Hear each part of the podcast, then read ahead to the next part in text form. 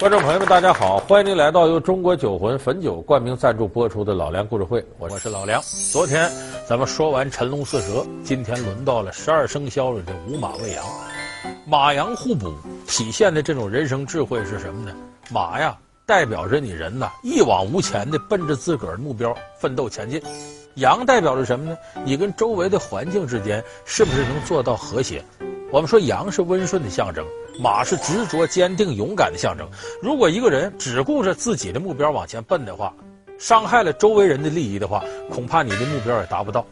所以，马羊互补，象征着为了自个儿的目标和周围的环境取得最大的和谐，你才能够成功。所以，这是马羊互补的人生智慧。那么，马和羊呢，是我们生活当中非常常见的动物。可是，就是这种寻常的动物当中，有着不寻常的人生大道理。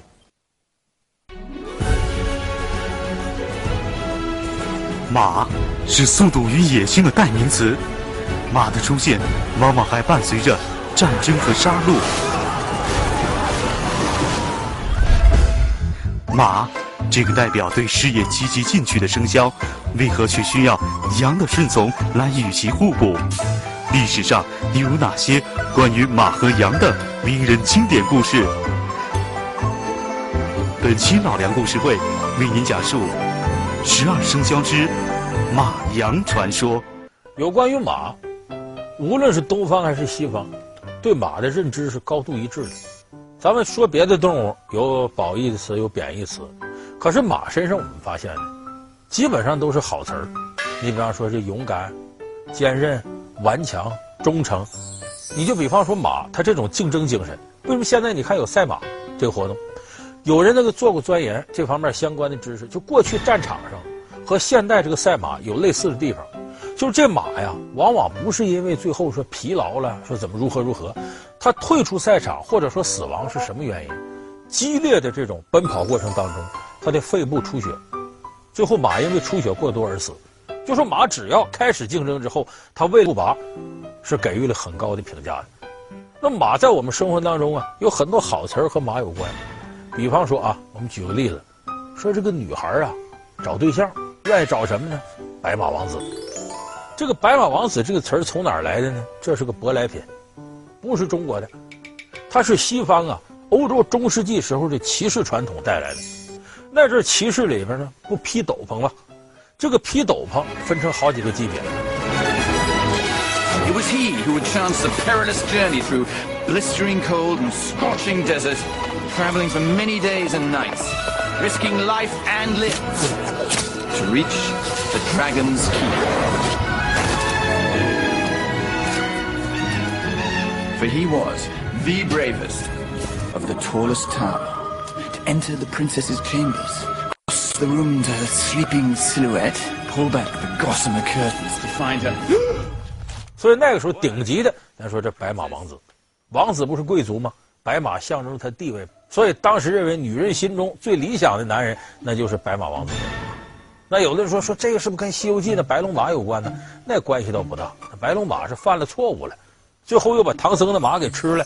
而如来说你呀，跟唐僧西天取经，最后封他为八部天龙广力菩萨。呃，其实跟这白马王子之间是没任何关系的。那么我们看马，虽然都是好词儿，可有一些词儿呢，也不是这么很理想。你听着，你比方说。说这个人呢，最能拍马屁，马屁精。说这怎么跟马沾上边呢？其实这个不赖马。我们说这词儿怎么来的呢？过去啊，人都是以马为主要交通工具。我这骑着马下马，俩人你好你好，哎，打招呼作揖。那么夸对方，就比方说我们现在吧，你去参加个这个聚会，开车去，哎呦，你这什么奥迪啊，二点四的，哎呦，这这车好啊，就是有点费油。双方说对方的车好，也是夸奖对方的实力。那么那个时候主要骑马，那就要看你马好不好。马好有什么个标志呢？咱们叫膘肥体壮。那马膘主要在哪儿呢？在马屁股那块儿。所以一见面，经常是拍拍你马屁股。哎呦，好马，好马，好马，好好好。一开始实话实说，时间长了，有的人呢，出于溜须对方，明明这马瘦的，还不摁一下都塌那儿呢。好马，好马，也拍一下马屁股。所以时间长，你说你这叫拍马屁，管这样人叫马屁精。那我们看马对人类的重要贡献，一个是生产，一个是战争。生产过程当中，马架过员，拉过套，战争咱就不用说了，战争一开始咱可不是骑兵，不是一开始就有的。一开始马是怎么办？四匹马拉一辆车，战车。你记住，一匹马一个车，咱平常这叫哎，出门啊，呃，以这个为主要交通工具，这个叫一胜，就是乘坐的乘，一马一车为一乘，四马一车，这就咱们平常说的一言既出，驷马难追。四匹马拉一个车，这个什么战车，或者表示皇族的威严。据说呀，周穆王的时候，三十二匹马拉一辆车，那是最高规格的。所以战场上呢，好多时候呢，有两匹马拉的，有四匹马拉的。由于马是在战争年代一个重要战略物资，所以说无论哪一朝一代的这个战争的统帅，都不会轻易的拿马不当回事。你比方赤壁当中就有这么一个经典的场景。大人，大人，不好了，大人，难难产，难产呐！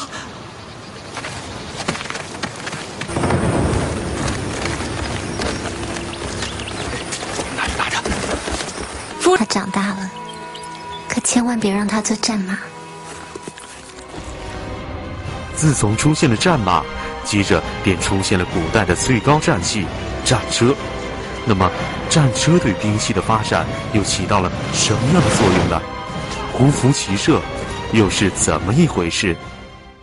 那个时候的战争呢，马拉着车，人站到战车上打仗，所以过去的兵刃一开始都是长兵刃。你比方说，戈、矛、戟都特别长，短了够不着。这是，就那时候你要使锤使斧子，没等你挥起来呢，人家枪招呼到你身上了。所以很早的时候，以战车为主要交通工具、作战工具。你看下象棋，最厉害的叫车，也叫车，其次叫马，它反映了春秋以前那种作战方式。那么到了战国时候呢，赵国出了位赵武灵王。赵武灵王，赵国我们知道，现在河北一带。再往北呢，就是戎狄之地，少数民族了。戎狄人家简单呢，也不宽袍大袖，短袖子、短衣襟、小打扮，然后骑着马直接打仗。赵灵王一看这个方便，胡服骑射，穿人家的衣服，学人家弯弓搭箭，所以那时候才有骑兵。一有骑兵了，马派上大用场了，直接讲究人马结合。说为什么现在所有的体育比赛里只有一项是有动物参与，就是赛马，就是那个时候人和马之间已经培养了上千年的默契。所以，基于这一点，你会发现呢，马在战争当中一使用，那么咱们要优质的马。优质的马有两个概念，一个是长期能负重的，拉粮食当交通工具；另外一个是作战的。那么作战要求马快，所以咱们经常说好马叫千里马。你看出了名的大将军都有好马，关公骑的叫赤兔马。战马如同将士的生命，如意所及，可遇不可求。说得好，说得真好。嘿嘿。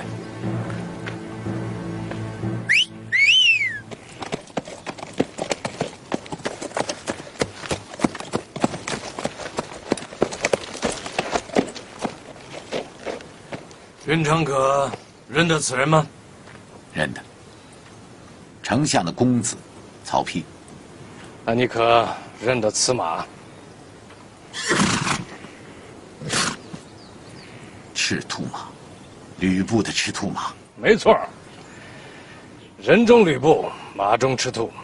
如今吕布已经不在人间了，赤兔马在等着他的新主人。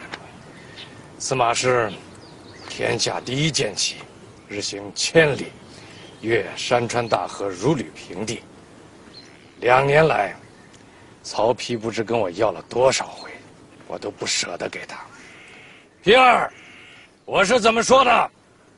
父亲说，儿配不上这匹赤兔马。你是配不上的，此马是给勇将用的，不是你。云长，从今日起，此马就是你的坐骑了。你看出了名的大将军都有好马。秦琼前面骑黄骠马，后边叫虎力豹；项羽骑的是乌骓马。张飞骑的是万里烟云兽，所以你看，凡是大将军都有一匹与他相称的宝马良驹，这是。所以这个习惯一延伸到后来，我们管优秀的人才叫什么？千里马。能够挖掘人才的人，咱叫什么？伯乐。所以韩愈马说：“千里马常有，伯乐不常有。”所以有关于把人才形容为千里马的这个事儿，自古至今多了去了。你比方说，很早的时候有那么故事叫“千金买马骨”。这个故事哪儿来的呢？战国时期，齐楚燕韩赵魏秦，战国七雄啊，都想让自己的国力强大，他得广纳贤才。燕国有个燕昭王，燕昭王说：“怎么能够纳贤才呢？”这个时候来了一位，这个人名字啊叫郭奎，耳道旁搁个鬼字，也念韦，多音字。这郭奎呢说：“你多大能耐？”旁边人评价不怎么样，才能平平。可是郭奎有套说辞，说的燕昭王重用他了。他怎么说呢？说我给大王讲故事。上古时候有国王啊，想要千里马，愿意出一千两金子买千里马。他派人四下撒出去找，其中有一个他的手下拿着一千两金子买千里马，最后回来呢，千里马呢没有。你带回什么呢？一副马骨头。说这马骨头什么？这是千里马，可他死了，那钱呢？一千金买这个千里马骨头。这国王来气了，你浪费我钱财了。等于花了一千两金子就买马骨头。他说：“大王，你不知道，你不是想求得千里马吗？我现在用一千两金子买千里马骨头，天下人皆知这个事儿。知道以后呢，人一听大王这么虔诚的想要千里马。”那是真有千里马了，还不乖乖给你送来，在你能卖好价钱吗？果不其然，千金买马骨之后，好几匹千里马都送到这国王这。这个郭奎说这个事儿什么意思呢？说大王，你想想，我呀就好比那马骨头，我不算千里马，你要把我这样的人都重用了，那人才能不来吗？燕昭王一想，可也是啊，搭建了一个黄金台，拜郭淮为重臣。就重用这个郭奎，所以后来李白古风里写嘛，叫燕昭言郭淮，更扫黄金台。巨心方兆志，邹衍复其来。后边这个巨心、邹衍这两个大人才啊，都来到了这个燕国。古代跟千里马有关的典故很多，其中最有名的就是伯乐相马了。但其实伯乐相马这个故事还有后半截内容。就是在伯乐晚年时，出了一个更厉害的相马高手，他比伯乐的相马术更为神奇，这到底是怎么一回事呢？伯乐当年，他相马很有一套，可是到了晚年呢，伯乐老眼昏花，说我呀看不准了。这时候秦穆公找伯乐，能不能给我找千里马？伯乐说，我岁数大，动不了了，我给你推荐一个人，这个人叫九番皋，也是个相马高手。哎，好，派九番皋先生出去找千里马。过不两天，打发人回来传信找到了，说是千里马什么样啊？一个胭脂色的母马。最后千里马牵来了，秦穆公一看气坏了，是一匹黑色的公马。说你这九番皋像千里马呢？你这眼神比老梁都差劲，怎么看这马呢？明明是一个黑色的公马，怎么是胭脂色的母马呢？这个伯乐说你不理解，九番皋相马已经到了一定境界了。就是他已经不看这马外形啥样了，直接能透过这皮看到骨头，所以他忽略了它外形什么样。以为你试试，一试这马果然是千里马。所以这个事儿告诉我们，有时候这个人才啊没有个恒定标准，往往越是烈马，它很可能能力越大；温顺的马倒不一定能够起多大作用。你看《射雕英雄传》里郭靖降服汗血宝马，那个小红马多烈性。但是郭靖把它降服了，一辈子死心塌地的跟着主人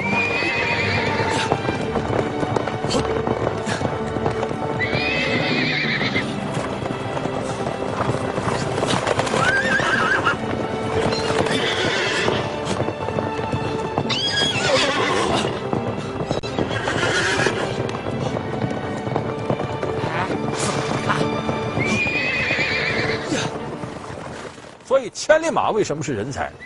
大伙记住一点：人才好管用不好用，它好使，但是你想用好它不容易，它不一定听你的。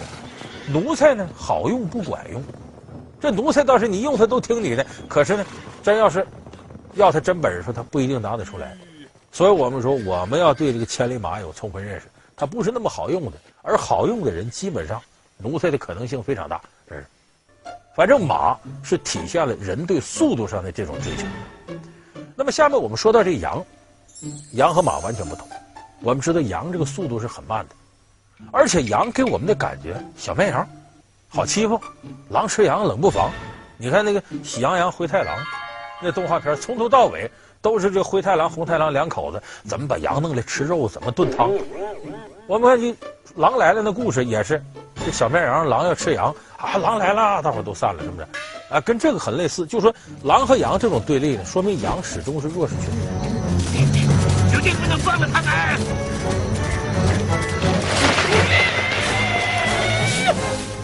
在著名的日本动漫《翡翠森林狼和羊》中，就描写了一只企图和狼建立朋友关系的羊。两人虽然在一开始可以和平相处。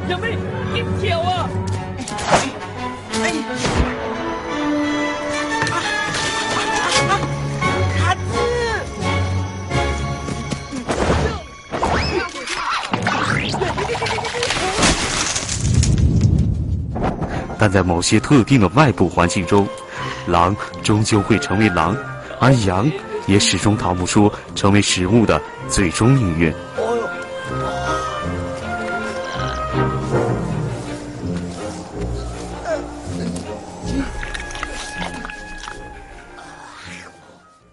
而且羊在中国人的心目当中呢，往往不光是弱势，也是不幸的象征。你比方说，民间有句话。说这人命不好，怎么个属羊的？哎，十羊九不全呢，好像属羊就不好似的。这个准不准呢？跟大伙说一点都不准。说不准，他怎么能流传这些年呢？这是有道理的。据说啊，十羊九不全，跟慈禧太后有关。这个慈禧太后有个忌讳，慈禧太后属羊，她忌讳什么呢？羊入虎口啊，忌讳老虎，所以她这个后宫里头，凡是宫女属虎的，全撵走。要不就收拾你。宫里头上羊肉不能叫羊肉，叫福肉寿肉。哎，福禄寿喜这福寿俩字。最滑稽的是呢，慈禧太后喜欢京戏嘛，京戏演员进来唱，凡是带羊字的，肃穆羊不能唱，洪阳怒不能唱这戏。有的时候里头有词儿，比方说《玉堂春》就苏三起解，里边不有那么那么多话叫“我好比羊入虎口，有去无还”这段戏。一唱到这儿，慈禧太后停，给我改词儿。后来逼的把这词儿改成“我好比入网的鱼儿，有去无还”。你到现在听玉堂春唱这，也是入网的鱼儿。原来的本是羊入虎口，有去无还。到慈禧太后这不行了，拿下了。说慈禧太后有诸多禁忌，可是慈禧太后我们知道啊，有的时候做的事儿不怎么地，甚至是祸国殃民。可是你看她一辈子享尽了荣华富贵，最后还太太平平就死了。所以有人说慈禧太后是有福之人，可是她这福得的有点太过了，没干多少好事还享了福，把属羊人的福气都给剥夺了。怨慈禧太后，当然这个说法是无稽之谈。但是羊确实呢有一些地方啊不受重视，甚至被虐待。你比方说孟子那书里写了，梁惠王啊看到这个祭祀场面，祭祀的时候大牲口是牛，然后羊和猪。把一个牛牵起来，梁惠王一看，哎呦，是不忍心呐，不能宰这牛。为什么？吾不忍其虎粟之于死地。什么意思？我可不忍心看他哆哆嗦被宰了。说那你不忍心看牛死，咱这祭祀得进行啊，那怎么办呢？梁惠王说四个字：以羊易之，换一头羊吧。你看，重视这牛，轻视这羊，其实这里隐含个道理：这羊没牛值钱，这是。羊虽然弱小，但是它却有着自己的处世智慧。所以就说，我们现实当中，如果你认为你能力相对弱小的话，那么我们首先要做的，尽可能在道德上做一个完善主义者，也不要去伤害别人，自己努力的做一个好人。所以我们说，好人他一定有好报。十二生肖中，猴子机灵，代表灵活。鸡定时打鸣，代表原则。灵活和原则往往是立身处世的两个方面。那我们能从猴跟鸡上得到哪些人生智慧呢？自古关于鸡猴的典故层出不穷。假惺惺从何而来？又到底是先有的鸡，还是先有的蛋？敬请关注，聆听老梁故事会，听老梁为你讲述十二生肖中。猴与鸡的故事。好，感谢您收看这期由中国酒魂汾酒冠名赞助播出的《老梁故事会》，我们下期节目再见。